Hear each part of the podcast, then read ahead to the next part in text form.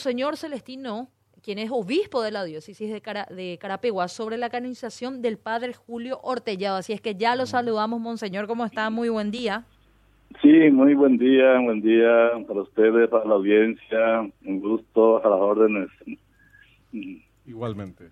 Monseñor, eh, queríamos saber el tema este de la canonización del padre Julio Ortellado, cuáles son los antecedentes. Hay gente que no conoce eh, el tema. ¿Qué nos puede decir al respecto? Eh, bueno, yo creo que la gente, la mayoría conoce que el padre Julio, un sacerdote oriundo de, Cazapá, que fue ordenado en Roma, después vino a celebrar su primera misa en Cazapá, estuvo en Villarrica, Asunción, y la última parte de su ministerio sacerdotal lo desarrolló en Ibuyape y Kirkio un sacerdote que nació en el año 1906 y murió en el año 1943, muy joven, 37 años apenas tenía, pero en su poco tiempo de ministerio sacerdotal hizo muchísimo, muchísimo hizo en lo espiritual y también en lo material, porque él se preocupaba y se ocupaba de, de, todas las personas, en todas sus dimensiones humanas, morales, espirituales y materiales. Entonces él tiene, murió así, este, con esa fama de santidad y hace un buen tiempo que se empezó el proceso de, en vista a la beatificación y canonización. Actualmente siervo de Dios.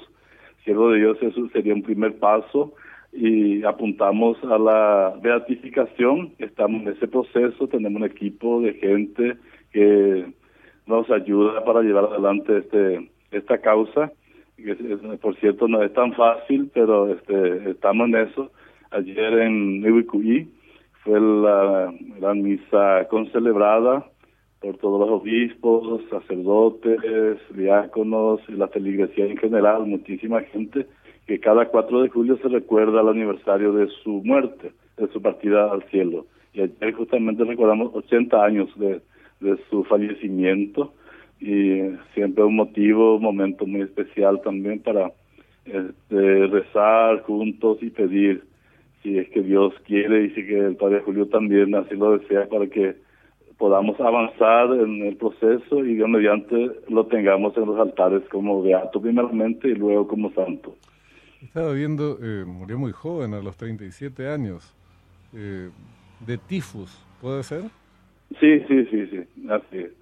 Así es, eh, así mismo, muy joven murió, muy joven, lastimosamente, eh, pero en poco tiempo hizo mucho, muchísimo.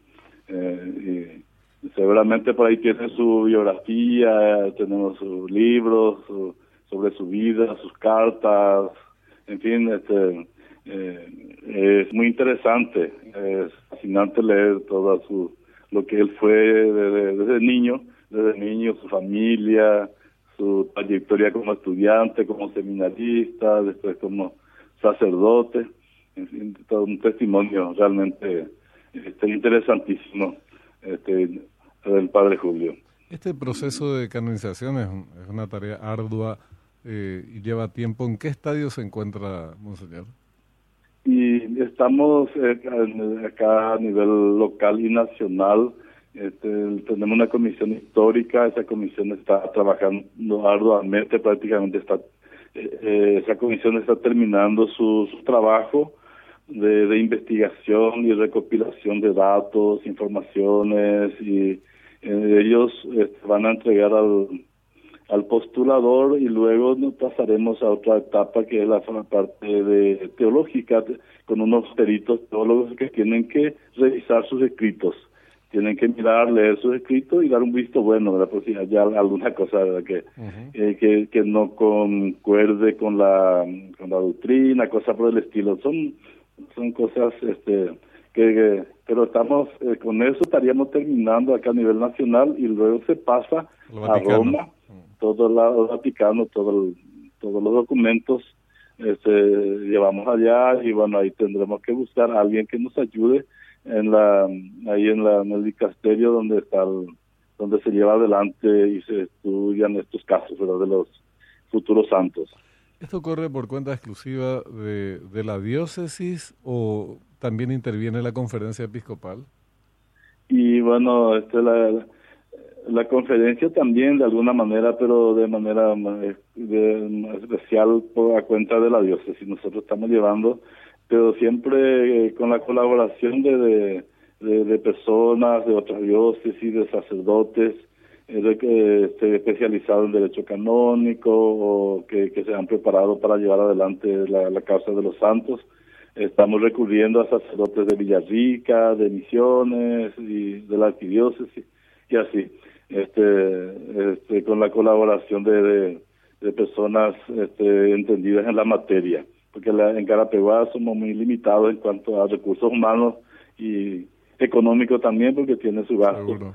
Pero, la gente este, apoya, mucha gente le tiene una, un gran cariño y una gran devoción al Padre Julio y tenemos el apoyo de la feligresía en ese sentido. Seguro.